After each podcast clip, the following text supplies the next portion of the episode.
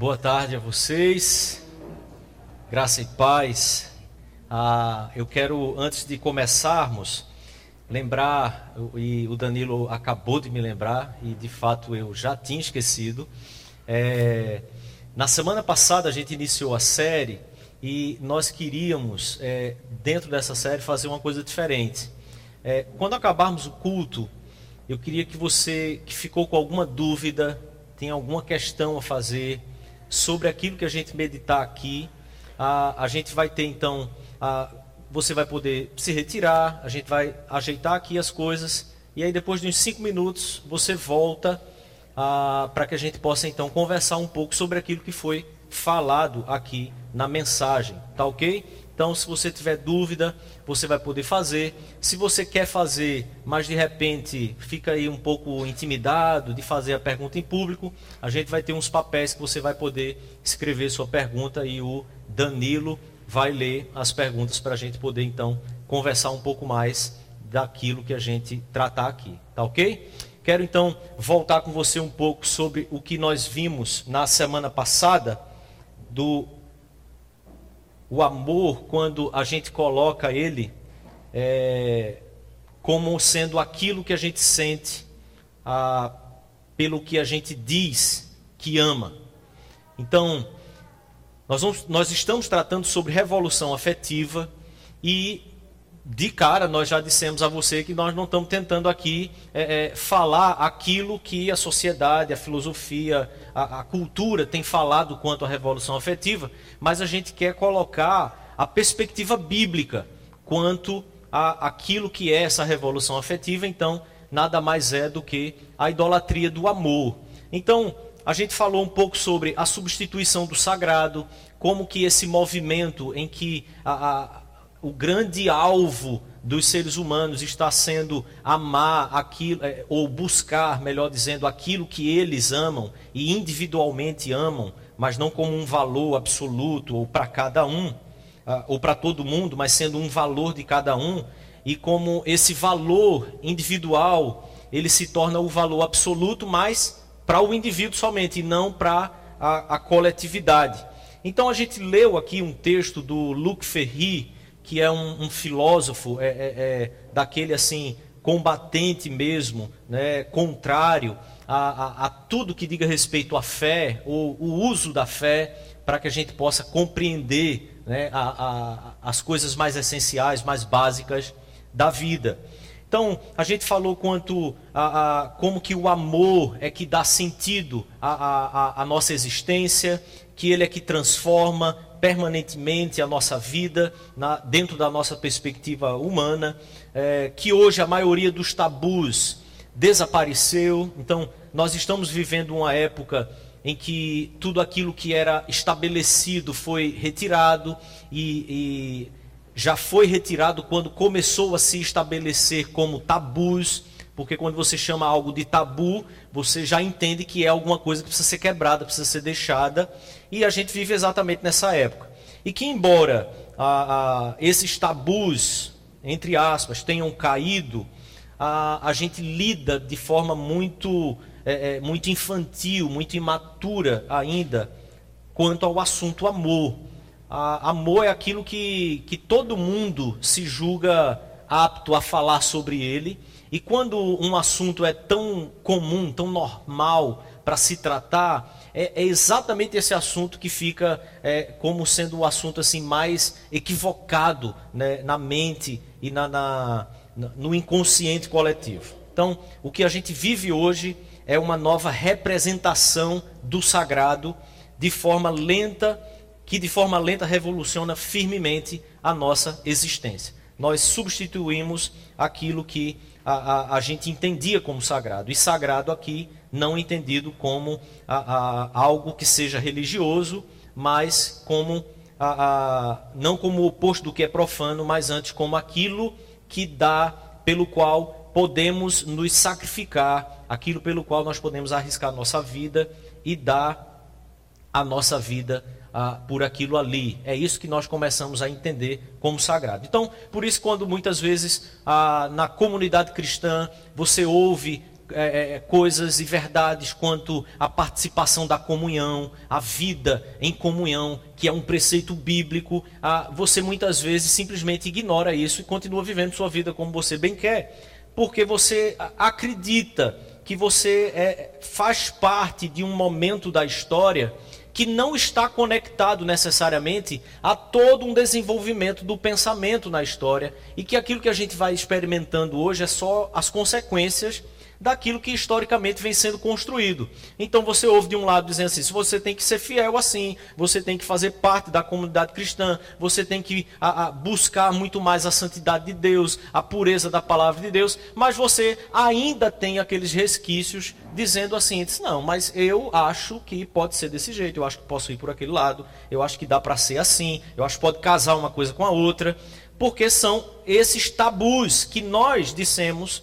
ou que a sociedade disse que é tabu, que nós acreditamos que a gente teria que abrir mão deles, deixá-los para trás, e aí a gente vai agora estabelecendo o que é sagrado no nosso próprio coração. É o que é sagrado para mim, e o que é sagrado para mim pode não ser sagrado para você, mas para mim é, então eu continuo seguindo aquilo que eu entendo como sendo valores absolutos, sagrados, ah, pelo qual eu preciso dar e posso dar minha vida.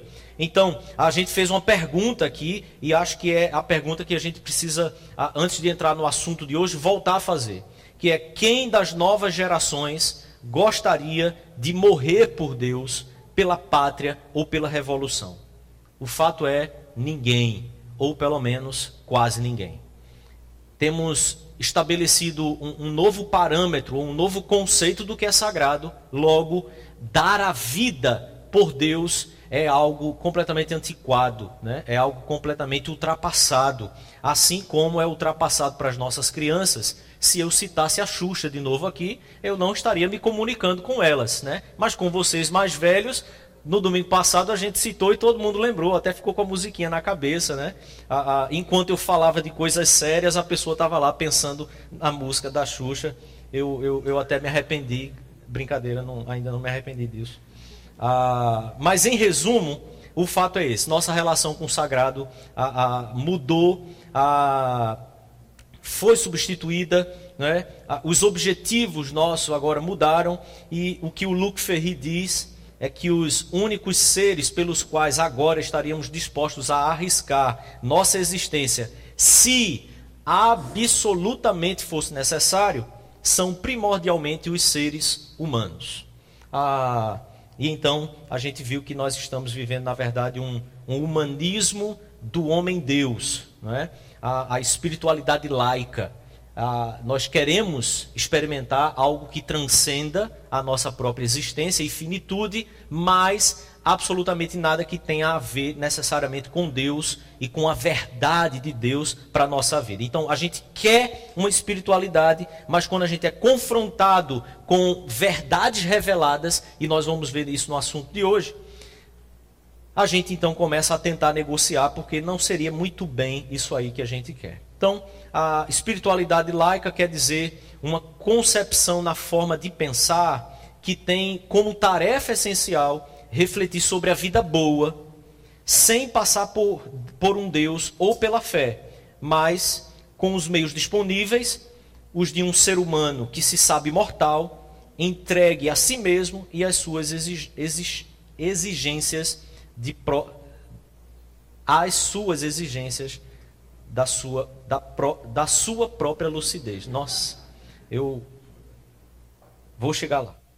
Mas então, Tendo em vista que a gente trabalhou essa ideia como que a sociedade tem desenvolvido, que nos filmes a gente vê, nas novelas a gente vê, seja da Globo ou do SBT, né, viu como rimou? Ah, mas esse é o fato, né? É essa verdade que está ali. Você faz o que você quiser. Você escolhe o que você quiser. Você é o que você quiser. E não aquilo que você simplesmente é. E daí vem toda essa, a, a, essa paranoia, essa esquizofrenia que a nossa sociedade vive, a nossa geração vive. E, e, e, alguns dizem que absolutamente todos os seres humanos deveriam fazer psicanálise. Eu diria todos os seres humanos deveriam ouvir e se submeter à palavra de Deus. Porque essa é exatamente a proposta que o Evangelho nos faz. Então, a gente viu que há uma natureza humana e essa natureza é caída. A gente colocou essas verdades aqui. Mas que, embora essa natureza seja caída, seja pecadora, esteja distante de Deus, suas produções sejam sempre afetadas, há uma regeneração. E a palavra de Deus pode promover essa mudança de mente, essa conversão que é produzida pelo Espírito de Deus e não por nossa própria natureza. Para que a gente então possa assim fazer aquilo que é do agrado do Senhor e não aquilo que é do nosso próprio agrado. Então a gente pontuou aqui que a sua vontade e a vontade de Deus, elas são em si mesmas completamente antagônicas. A, a, vontade humana e a vontade de Deus, elas não são mais, a, é, é, é, elas não caminham mais numa mesma direção, não caminham mais de mãos dadas, porque a nossa natureza é caída. Então, como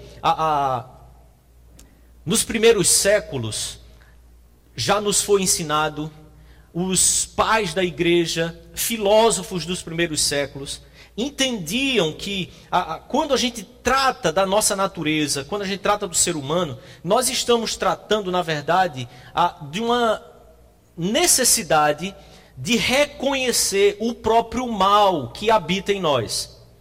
Há um cristianismo ou um, um, um, um certo evangelicalismo na história que, que anuncia de maneira equivocada um bem que exista na natureza humana, em si, inato. Quando a palavra de Deus, na verdade, nos anuncia a, todo o pecado que existe em nós. Não perceber essa maldade que existe, o pecado que existe dentro de nós, é exatamente aquilo que nos desvirtua, o que nos distancia cada vez mais da própria natureza de Deus, da revelação de Deus, da pessoa de Deus e da santidade de Deus porque nós continuamos então a trabalhar a, no antagonismo das nossas vontades, a minha vontade e a vontade de Deus. Então, o problema, vamos dizer assim, que normalmente por toda a humanidade se tratou quanto a, a, ao mal e, e, e toda a, mal, a maldade que existe no mundo, no fim das contas, ele está diretamente relacionado com o pecado que habita em nós. Porque o mal que nós experimentamos no mundo, ah, ele não é produzido aleatoriamente, mas ele é produzido exatamente pelos seres humanos que habitam nesse mundo e que são cheios de pecados, cheios de maldade, cheios de distúrbios e a, a incompreensões daquilo que seja a vontade de Deus. Então, quanto a isso, Agostinho ainda então nos primeiros séculos, num clássico que a filosofia entende e, que o cristianismo também entende como um clássico da espiritualidade, da concepção de Deus e dos homens, no livro As Confissões, Agostinho diz que o meu amor é o meu peso. Para onde quer que o meu amor vá, ele me arrasta tratando exatamente dessa, a, dessa maldade que existe em nós e que no campo da nossa alma é onde está exatamente todo o nosso embate, toda a nossa batalha. E que normalmente, quando o nosso coração, quando na nossa própria natureza, a gente começa a, a, a, se afeiçoar de maneira exacerbada por qualquer coisa que seja, nós começamos a ser arrastados de forma completa, a nos curvar e, e, e, a nos submeter àquilo que nós dissemos que é o amor. No século já 17, 18, Pascal vai um pouco mais além daquilo que Agostinho já diz, já dizia, e diz que o homem não só se ama, mas ama ser amado. Ele previa um pouco daquilo que a gente vive hoje ah, nas redes sociais, nas comunidades que nós participamos virtuais, porque nós podemos criar uma imagem de nós mesmos recortar momentos ah, interessantes da nossa vida e ali apresentar como sendo a gente como um todo ou a nossa vida como um todo. Nós tanto nos amamos que passamos a amar ser amado. E é dentro desse raciocínio que historicamente a gente vai recebendo e desenvolvendo que a gente cria, por exemplo, algumas premissas, que são os nossos ditados, a, a, e que a gente vai conduzindo nossa vida por eles. Você quer ser amado? Ame. Você quer ter amigos? Seja amigo. Nós queremos tanto amar, queremos tanto ter amigos, muitas vezes nós não amamos e não somos amigos das pessoas. Mas por outro lado, o grande risco que a gente corre e que é imperceptível é que quando nós cremos de certa forma, de forma absoluta nisso, nós começamos a inclusive amar ao próximo, na verdade, com as segundas intenções, que é eu preciso ser amado. Então, eu quero ser amado, então eu vou amar para que eu receba amor. Eu quero ter amigos, então eu vou ser amigo, mas na verdade é porque eu quero que as pessoas sejam minhas amigas. Então você começa a ser aquela pessoa que todo movimento que faz, o mais altruísta que seja, na verdade, enganado e sem perceber que no fim das contas o que você quer é receber de volta todo aquele amor. Então, tendo introduzido dessa forma, eu quero ler com você o texto de 1 Pedro, capítulo 2, capítulo 1, a partir do versículo 22, está aí. Isso, vai lá. Está aí no meio, ó, lá embaixo já para você. Ok? Nós vamos ler até o 25, então pensar um pouco aqui quanto o amor ao próximo sendo o fim em si mesmo. Então, lembre-se disso. A gente está pensando aqui sobre essa revolução afetiva, mas nós estamos identificando então que esse movimento de revolução afetiva, colocando a, a, as pessoas e os seres humanos como sendo aquilo que é sagrado, certo? E não como gente que tem pecado e maldade dentro de si, por mais a, a, aparentemente, e nós vamos tratar um pouco sobre isso aqui também, a, enganando ou disfarçado, existe uma raiz e uma natureza que é pecaminosa e cheia de maldade. Quando então nós colocamos o fim, o próximo, como um fim em si mesmo, nosso amor ao próximo como um fim em si mesmo, é quando nós estamos então transitando e nos movendo dentro desse campo da idolatria do amor. O que parece ser interessante, porque nossa geração gosta, da, a, a, a, desde maio de 68, na, na, nas revoluções lá na França, a gente passou a gostar desse termo revolução. A gente passou a achar interessante. Revolução como algo que, que seja tudo aquilo que a gente precisa. Revolução nada mais é do que desconstruir ou destruir os tabus que a sociedade nomeou como tabu, mas que muitas vezes aquilo são verdades absolutas e de Deus para a nossa vida. Mas aí a gente, com a nossa vontade contrária, a gente diz que é tabu, porque dizendo que é tabu a gente tem que destruir. E aí a gente começa revoluções. Versículo 22 então, de 1 Pedro, capítulo 1, a palavra de Deus diz assim: após a leitura, eu quero orar com você. Vamos fazer o seguinte: vamos ficar de pé para a gente ler o texto da palavra de Deus. Depois da leitura, eu quero orar e então você se assenta novamente para a gente meditar naquilo que a palavra de Deus nos ensina. Tendo purificado a vossa alma pela vossa obediência à verdade, tendo em vista o amor fraternal não fingido, amai-vos de coração uns aos outros ardentemente. A igreja, 23.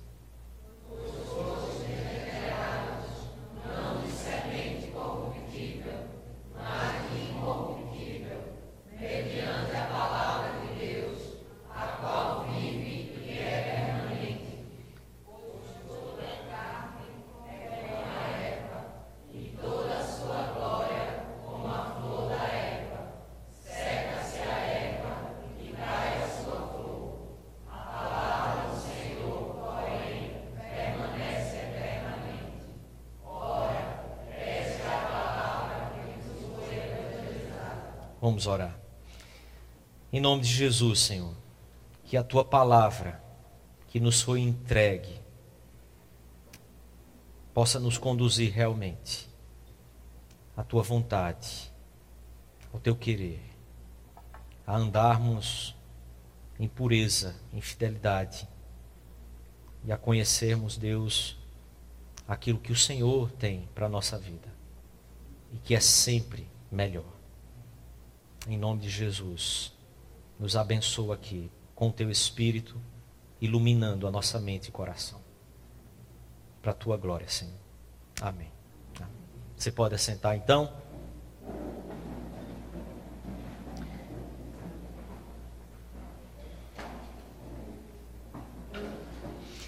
Eu quero então pensar com você a, a partir do versículo 13 desse texto, para que a gente possa pontuar então ali no versículo 22 até a, a, o fim, para que a gente entenda um pouco desse amor ao próximo como um fim em si mesmo. E como que esse movimento é um movimento de idolatria do nosso coração, porque nós vamos estabelecendo um novo sagrado que não é Deus, que não é aquele que é totalmente santo, como sendo o grande motivador, a grande direção para onde a gente precisa conduzir a vida da gente. Então nós substituímos e quando substituímos, então nós caímos e escorregamos na verdadeira idolatria do amor. Pedro escreve a uma igreja que que é uma igreja que passa por diversos sofrimentos, uma igreja perseguida, uma igreja do, dos primeiros séculos que, ah, por ser cristão, eles já eram perseguidos, eles eram feitos de iluminação pública. Cada um daqueles que não negava a fé em Jesus eram colocados em madeiros ah, altos e eram ateados fogos para que a, a chama do corpo deles ardendo ali fosse aquilo que iluminava as ruas de Roma, por onde todo o império de Roma alcançou naquela época. Então, Pedro escreve a esses irmãos que estavam dispersos pelo mundo existente naquela época, a, na região ali alcançada por Roma. E no versículo 13, Pedro diz assim: Tendo já afirmado toda a verdade da, da redenção em Cristo, da, da obra de Jesus para esses irmãos, Pedro diz assim: Por isso, cingindo o vosso entendimento, sejam sóbrios. Observe, tenham autocontrole.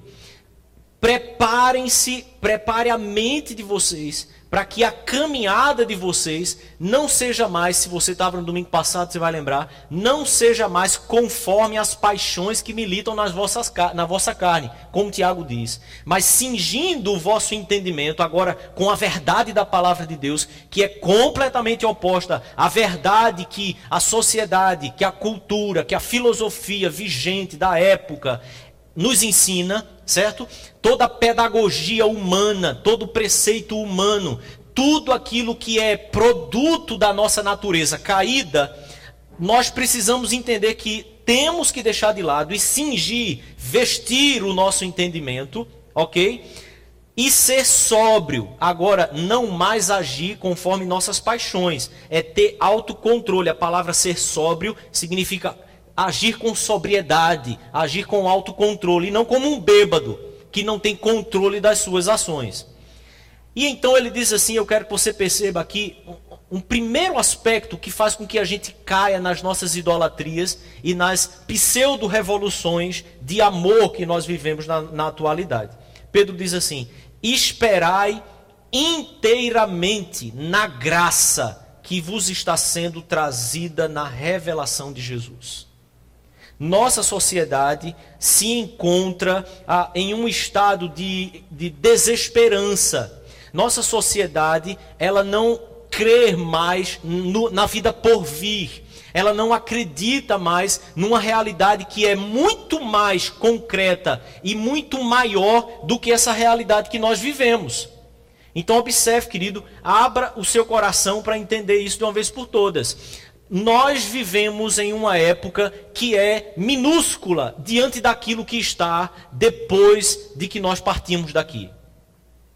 Mas para esses irmãos que sofriam perseguições, que tinham todos os motivos a, a, físicos, visíveis, para andarem em desesperança, Pedro lembra da obra de Jesus, Pedro lembra daquilo que foi realizado na vida deles, na mente deles, e então os convoca para viverem e esperarem, enquanto vivem aqui, inteiramente na graça que está sendo trazida na revelação de Jesus Cristo.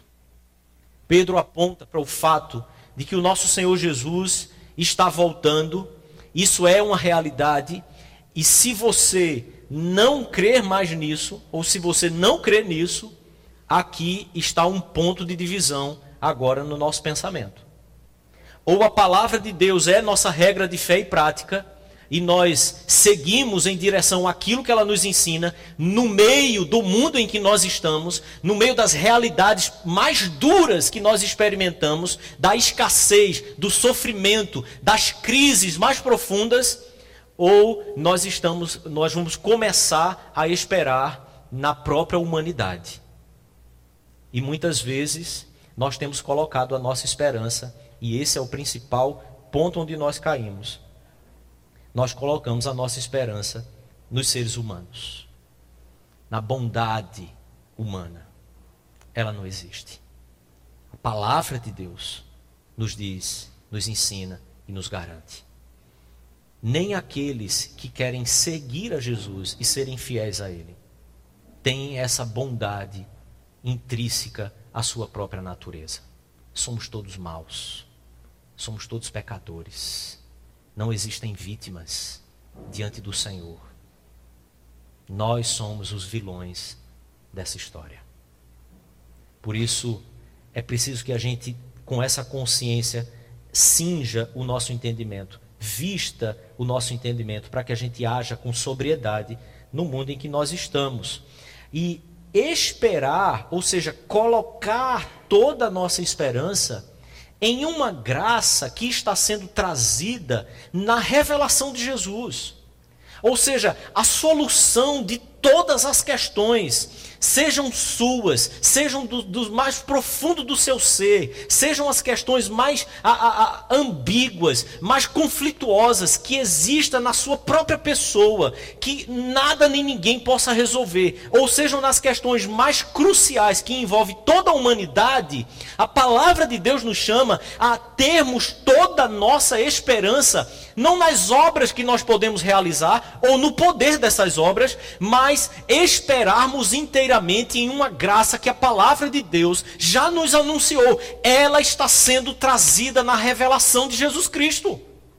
É somente o Senhor Jesus que pode realmente trazer todo a, o movimento que possa gerar toda uma realidade da qual eu, eu e você ansiamos, o nosso coração deseja, somente a graça do Senhor é que pode trazer isso, e não as nossas produções ou os nossos movimentos que a gente faça. Então Pedro usa aqui a, a, a uma, uma imagem, uma, uma, uma forma de falar que é muito semítica agora, ou seja, é muito judaica, ela, ela faz parte de uma cultura e de uma realidade cultural a, de adoção. E, e, e, muitas e muitas famílias elas tinham a, a, como que, que praxe mesmo adotar filhos adotar pessoas, não importa a idade, e essas pessoas, elas tinham os mesmos direitos à, à, à herança daquela família. Principalmente as famílias abastadas, ah, tinham como uma realidade ali, ah, tanto sendo judaica como não, é, no próprio, na própria cultura romana, eles adotavam pessoas, só que ah, o comum e, e esse, e essa cultura se desenvolve, esse pensamento se desenvolve, é que aqueles filhos que eram originais, é, eram filhos reais ali da, daquela família, normalmente eles que seguiam de acordo com os preceitos, com, a, com os ensinos trazidos por aquela família. Que normalmente os adotados de forma mais tardia, normalmente eles não seguiam aqueles, a, a, aqueles preceitos, aqueles costumes, aqueles ensinamentos das famílias que eles agora faziam parte. Mas eles tinham direito à mesma parte da herança. Quanto à herança, eles tinham direito. mas muitas vezes eles não seguiam de acordo com os ensinamentos e com os pensamentos daquela família. Então Pedro diz assim: como filhos da obediência, observe, filhos da obediência é como filhos legítimos, de carne e sangue, que segue o pensamento e o ensinamento da família, já porque foi formado dentro daquele pensamento, vocês que não são filhos da obediência, ok? Porque nós fomos gerados de forma tardia. A palavra de Deus diz que nós fomos enxertados nessa videira.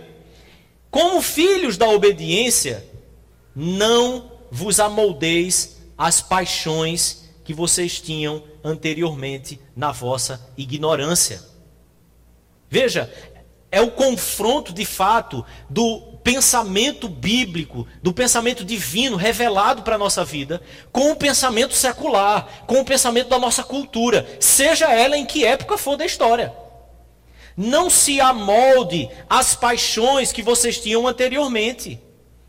As paixões que militam na carne de vocês não pode ser agora aquilo que vocês se amoldam e, e, e seguem numa mesma direção porque vocês estão cingindo o pensamento de vocês agora e agindo de forma sóbria. Vocês agora têm autocontrole.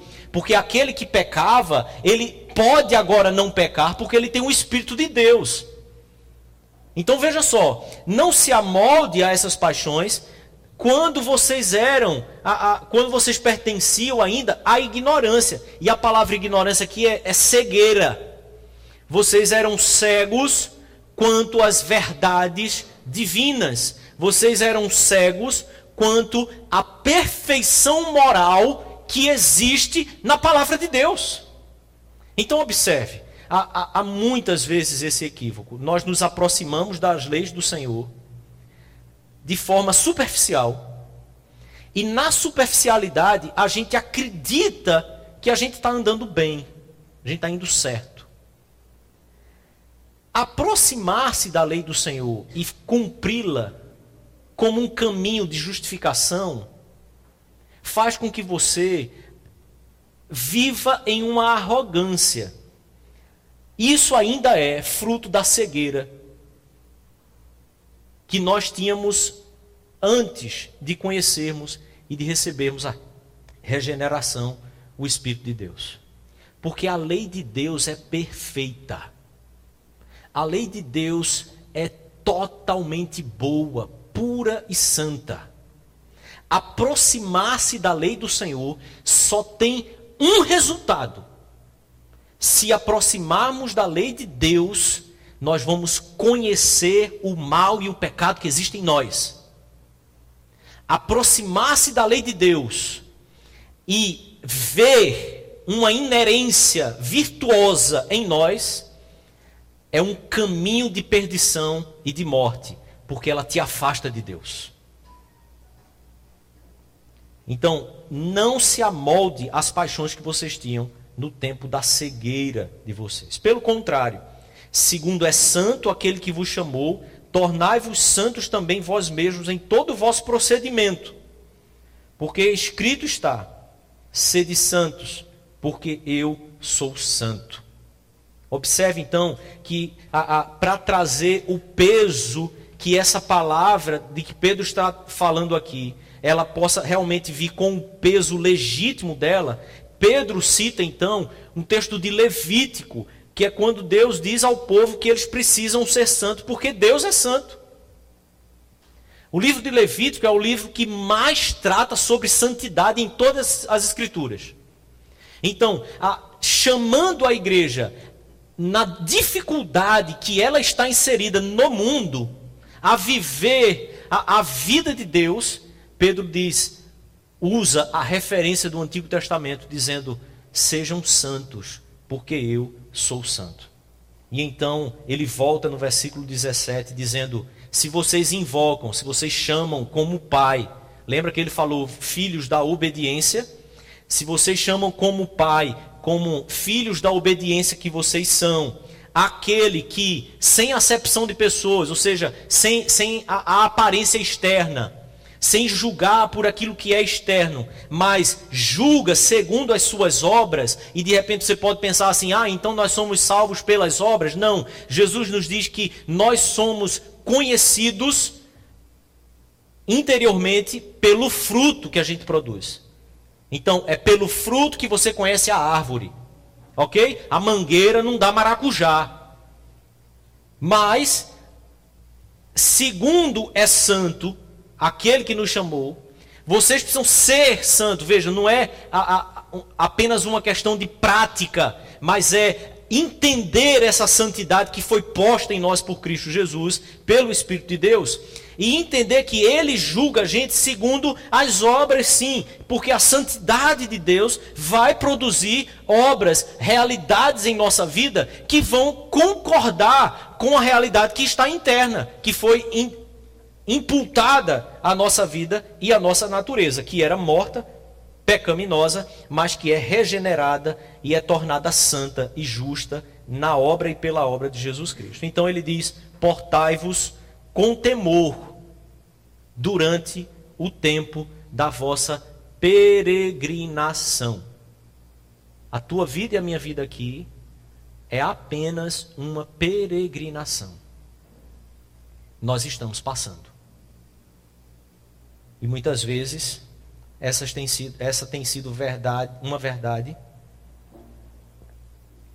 esquecida na realidade da vida dos cristãos.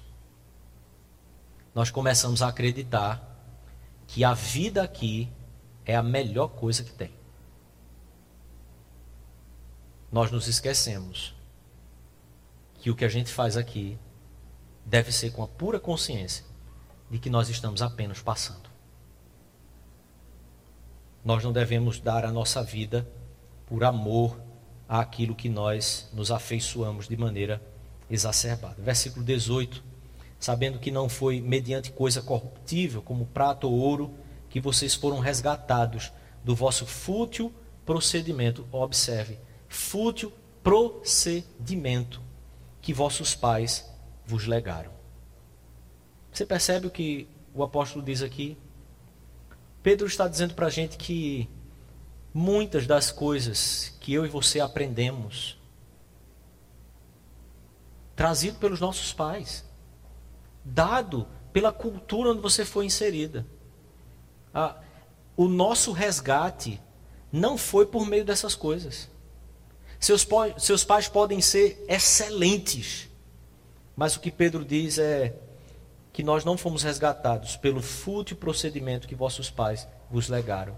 Aqui, relembrando, obviamente, a, a, do, da, da, lei, da antiga aliança, lembrando dos profetas, lembrando de todas as alianças que se desenvolveram e colocando aqui exatamente o ponto em que Jesus Cristo realiza a obra completa e que a gente precisa, então, a, olhar para esse mundo e se relacionar com Deus a partir dele. Então, não mais a lei que a gente aprendeu ah, e ouviu, não mais o que é amor, de acordo com o que a gente aprendeu, não mais a aparência que a gente tantas vezes aprendeu e a gente se equivoca quando, por exemplo, quando quer que os nossos filhos andem e façam alguma coisa de forma correta e você leva o seu filho a pensar que ele deve fazer aquilo de forma correta, porque o que é que vão pensar dele caso ele faça de forma diferente? Você está ensinando seu filho a viver de aparência, ele vai deixar de fazer o que não deveria fazer só porque podem pensar algo ruim dele. Então, cuidado, ah, não foi, não foram esses procedimentos, não foram ah, ah, esses mecanismos que são corruptíveis, que são passageiros, que nos redimem, mas foi a própria obra de Jesus Cristo. Então, versículo 19 ele diz: Mas pelo precioso sangue, como de cordeiro, sem defeito e sem mácula, o sangue de Cristo Jesus, ainda lembrando que a, a nossa fé está apoiada realmente numa obra que é externa a nós, mas que pode ser aplicada internamente ao nosso coração. Conhecido com efeito antes da fundação do mundo, porém manifestado no fim dos tempos por amor de vós. Porque por meio dele, que por meio dele tendes fé em Deus, o qual o ressuscitou dentre os mortos e lhe deu glória, de sorte. Agora então ele volta àquilo que ele iniciou, o texto no versículo 13. De sorte que a vossa fé e esperança estejam em Deus. Todo esse procedimento, todas essas verdades, é para que na nossa peregrinação aqui, toda a sua fé e toda a sua esperança não esteja em absolutamente nada, não esteja em absolutamente ninguém, não esteja nos seus amores, não esteja nos seus afetos, mas esteja somente em Deus. Então, no versículo 22, que eu quero ser mais breve, mas eu quero então finalizar o raciocínio com você, como Pedro faz. Ele então diz assim: tendo purificado a vossa alma. Nós pontuamos aqui que o que a palavra de Deus nos mostra é que existe uma natureza que é intrínseca a nós, cheia de pecado, cheia de confusão, cheia de crise ah, e totalmente má. Nós nascemos assim, somos assim, herdamos isso. Então Pedro diz assim: tendo purificado a vossa alma, e a, a, a, palavra aqui, que está no passivo no grego, a, denota exatamente que essa não é uma purificação que eu e você podemos fazer, mas nós somos totalmente passivos, nós somos alvos dessa purificação e não agentes dessa purificação. Não há caminhos, não há coisas que você possa estabelecer para você se tornar melhor, para você se tornar santo, mas isso é uma obra que Deus faz e ele diz: pela vossa obediência à verdade. Eu quero pensar aqui que, dentro do nosso contexto de pensamento cultural, nossa geração muitas vezes compreende de maneira muito equivocada o papel da simples obediência. Nós acreditamos em uma graça que é uma graça, como o Dietrich Bonhoeffer diz, é uma graça barata. É uma graça que justifica o pecado e não uma graça que justifica o pecador. Então observe que a graça de Deus, ela nos alcança, ela alcança o teu coração para justificar a você diante de Deus, permitir que você tenha acesso a Deus e não para justificar o seu pecado, porque o seu pecado é, precisou do sofrimento de Jesus Cristo, pagando por cada um deles. O que muitas vezes acontece na nossa geração é que a gente acredita que a obediência pura ela não precisa ser mais parte da nossa vida. Por quê? Porque nós, a, a, a, nós fomos alcançados pela graça. E a nossa geração tem usado a graça de Deus para justificar esse pensamento da revolução afetiva já que eu fui agraciado por Deus e aceito por Ele sem minhas obras, posso eu agora amar o que quero amar. E hoje então, já que eu quero ser amado, eu amo a quem eu quero amar, para que então ele ame a mim como eu tanto necessito ser amado. Mas o que purifica a nossa alma é a obediência à verdade. Então, a obediência à palavra de Deus, que é a verdade, porque Jesus diz que ela é a verdade, santifica-os na verdade, a tua palavra é a verdade.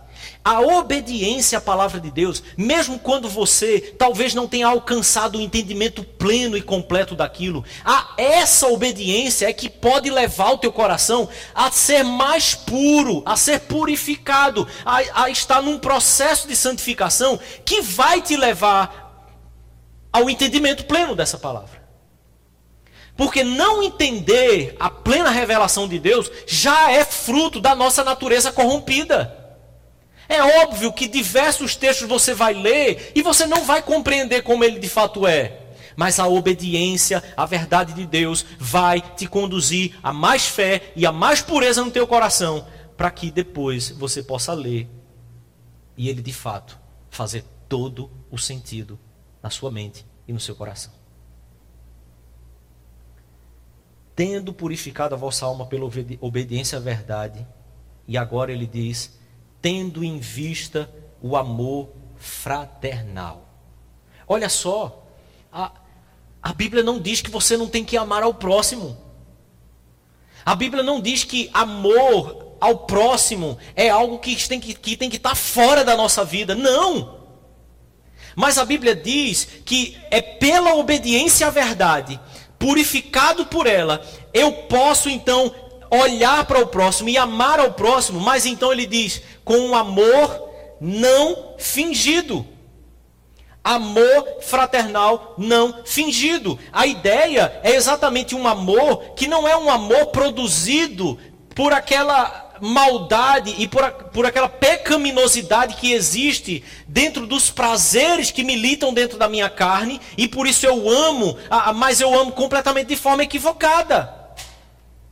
O que a palavra de Deus diz é que, tendo em vista o amor fraternal não fingido, é preciso então a purificação da minha mente, do meu coração, conforme a verdade, para que eu possa olhar para o próximo e amá-lo, não conforme eu acho que é amor, como que ele fosse o alvo completo do meu amor, mas entendendo que agora com a palavra de Deus, organizando meus pensamentos, organizando meus afetos, eu posso então amar, mas amar não de maneira fingida e aí ele diz: Amai-vos de coração uns aos outros ardentemente. E de novo, Pedro repete a, a, a verdade aqui. Porque vocês foram regenerados. Há uma nova natureza. Se não há nova natureza, não dá para esperar que o morto pense como a palavra de Deus pensa.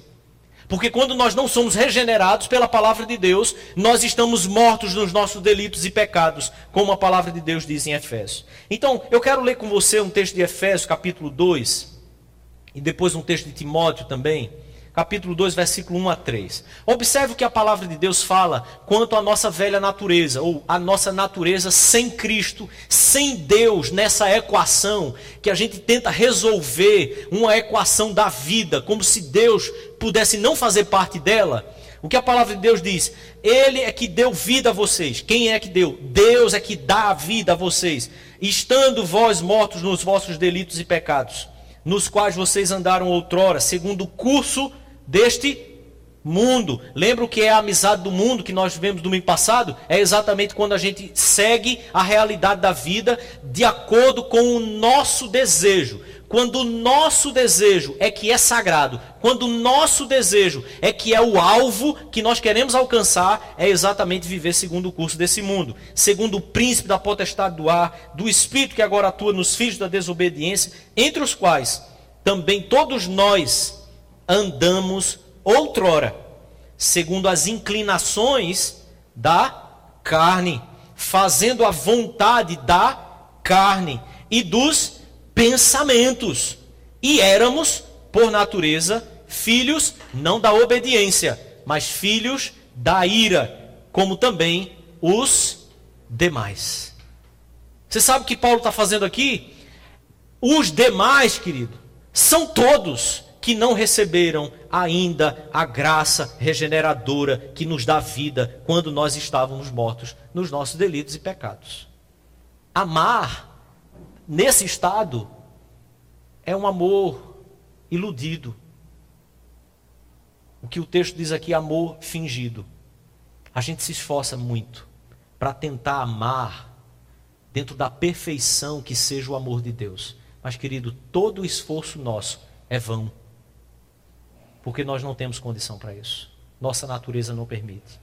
Mas tendo purificado a vossa alma pela obediência à verdade, com vistas ao amor fraternal, sim, esse é um caminho que começa a ser possível. Então, Pedro finaliza, versículo 24, dizendo: Pois toda a carne é como a erva, toda a glória é como a flor da erva. Seca-se a erva e cai a sua flor. A palavra do Senhor, porém, permanece eternamente. Observe. Quantas vezes nós lemos isso? Isaías é que falou isso pela primeira vez. Pedro volta então ao que Isaías já estava falando ao povo de Deus anunciando que a Babilônia ia pisar neles, ia trazer condenação para eles. Exatamente porque toda a glória da nossa carne, da nossa natureza, da nossa humanidade, por mais que seja glória, ele tem o cuidado de dizer: toda a carne é como a Eva. Mas ele não deixa de dizer que a carne não tem a sua glória. Não tem uma beleza, uma inteligência nisso aí. E então ele diz assim: Mas toda a sua glória também é como a flor da erva. Então seca-se a erva, que é a nossa carne, mas também cai a flor, que é a glória da carne. Mas a palavra do Senhor é que permanece eternamente. É no contexto, querido, de que nós vivemos nesse mundo, de que nós queremos experimentar, viver, a, a desfrutar de amor, que a palavra de Deus diz para nós: nossa humanidade seca muito rápido, é passageira demais toda glória, toda experiência que humanamente você possa desfrutar, exultar nela. A palavra de Deus diz: cai. A carne seca e a glória dela vai secar também. Pode ser uma flor linda, pode ser algo extraordinário. Pode ser realmente uma experiência que ninguém tem experimentado, mas você experimentou. Se foi humana, ela seca, ela passa. Foi linda demais, ela cai e vai passar também. Mas então Pedro nos lembra: a palavra do Senhor não. A palavra do Senhor é eterna. A palavra do Senhor é que sustenta todas as coisas, pelo poder dela. O autor aos Hebreus nos lembra disso. A palavra do Senhor, querido, é aquilo pelo qual o seu coração e o meu devem almejar ardentemente, como crianças recém-nascidas, anseiam pelo leite espiritual. Nós desejamos, devemos desejar essa palavra, a presença dela, a obediência dela, a vida dela em nós, na nossa vida, porque somente ela não é vã, somente ela não passa. Passarão todas as coisas, mas nenhum tio da palavra de Deus passará. Ela continuará existindo para toda a eternidade. Ela continuar sendo, continuará sendo aquilo que vai reger a nossa vida por toda a eternidade. Quando os seus amores passarem, quando as suas quedas e pecados não existirem mais, somente a palavra de Deus Deus é que vai permanecer. Quando as, os seus anseios, talvez mais legítimos do coração, eles nem tiverem mais necessidade, nem existirem, tiverem descansado em paz também, somente a palavra de Deus.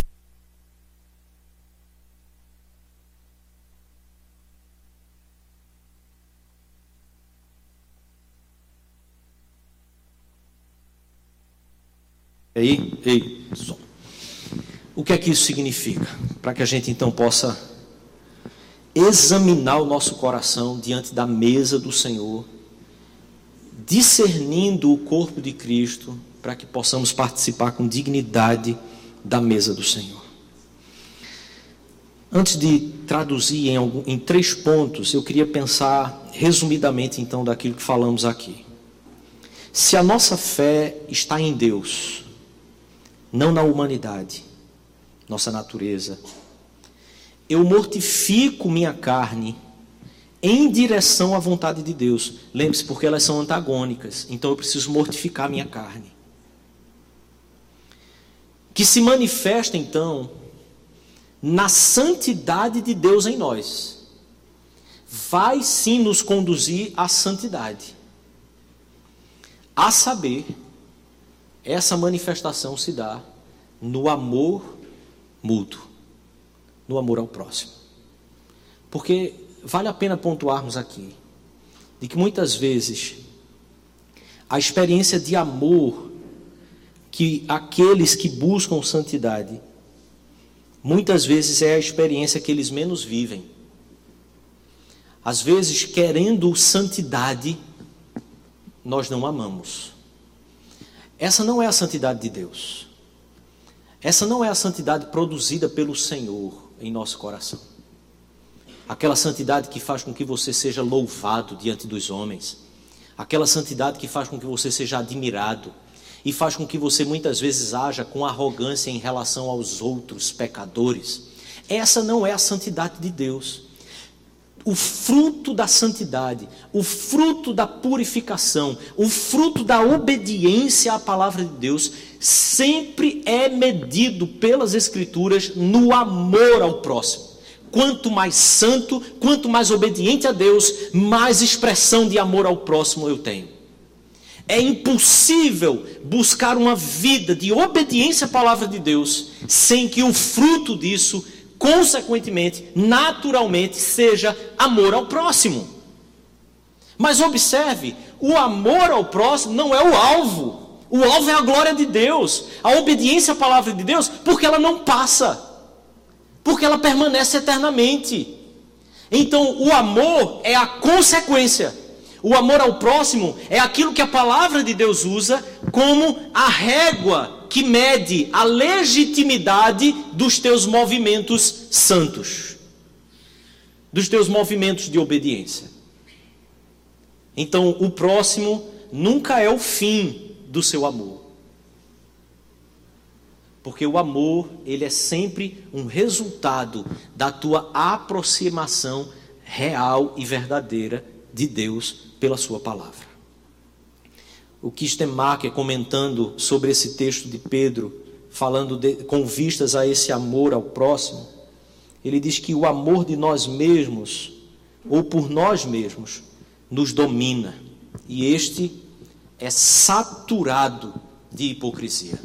E por isso Pedro diz: a amor sem que esse amor seja fingido. Amor não fingido é quando ele passa a realmente ser amor porque eu amo Deus, porque eu obedeço a Deus. Esse amor não fingido leva com que, faz com que a gente ame aquelas pessoas que não nos amam. Então rompe-se aquela lógica secular que diz: você quer ser amado, ame. Você simplesmente ama, porque Deus já te amou em Cristo Jesus e o amor dele fez com que ele desse a própria vida dele por sua vida.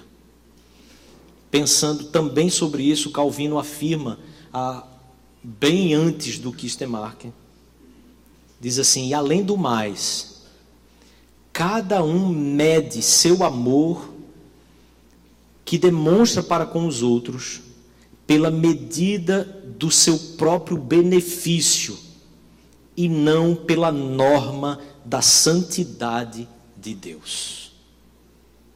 Cada um mede o amor conforme a sua própria métrica, mas dificilmente pela santidade ou pela norma da santidade de Deus. Por isso eu queria afirmar para você, querido, que você precisa entender que nossa alma, antes de tudo, ela é um campo de batalha. A palavra de Deus vai te chamar para um lado, mas a tua natureza vai sempre te chamar para o outro. E por isso Jesus disse a Satanás: arreda, porque você cogita das coisas dos homens, não das coisas de Deus. E em segundo lugar, a palavra de Deus santifica nossa alma. Isso significa que é a palavra de Deus que te dá a capacidade, que te dão as lentes necessárias para que você possa identificar o que é pecaminoso, o que é mal, por mais que pareça ser bom, legítimo, por mais que pareça ter razão, somente a palavra de Deus é que te dá a capacidade de identificar, se tornar cada vez mais sensível àquilo que é pecado. Essa obediência a ela é que te dá a santificação necessária para que você tenha um filtro cada vez mais apurado, identificando todo o mal. Em terceiro e último lugar, estabelecer o fim no próximo, do nosso amor no próximo é vão, é enganoso e é o melhor caminho para nos desviar de Deus. Comecei a assistir uma série que um presbítero que eu tenho me indicou. Confesso que quase não consegui assistir o primeiro episódio, de tanto sono que deu. Mas houve uma frase assim mentirosa que eu ouvi nele. Um pastor dizia assim: Fulano tinha falecido, estava lá o caixão, passou a vida inteira vindo à minha igreja. Ele não era cristão, não acreditava em Deus, mas ele veio à minha igreja por amor à esposa. A esposa era cristã. Durante 25 anos, ele ia a todos os cultos, porque a esposa, lembra disso, Cláudio? Porque a esposa ia para o culto, ele ia lá. Aí ele diz assim: Como eu ia condenar alguém que veio à minha igreja por amor, mesmo que ele mesmo não cria no próprio Senhor Jesus Cristo? Percebe a idolatria do amor? Querido, o amor ao próximo é o melhor caminho para nos desviar de Deus na atualidade. Porque a gente ama o próximo, a gente acredita que tudo se justifica. Ame a Deus acima de todas as coisas. Ao próximo, você ama como a você mesmo. Mas somente o amor purificado pela verdade da obediência à palavra de Deus é que pode te tornar capaz de amar um amor sem engano, sem fingimento. Eu quero então chamar você a examinar seu coração agora, diante da palavra de Deus, diante da mesa do Senhor para que possamos juntos receber essa graça especial de participarmos do corpo de Cristo. Feche seus olhos.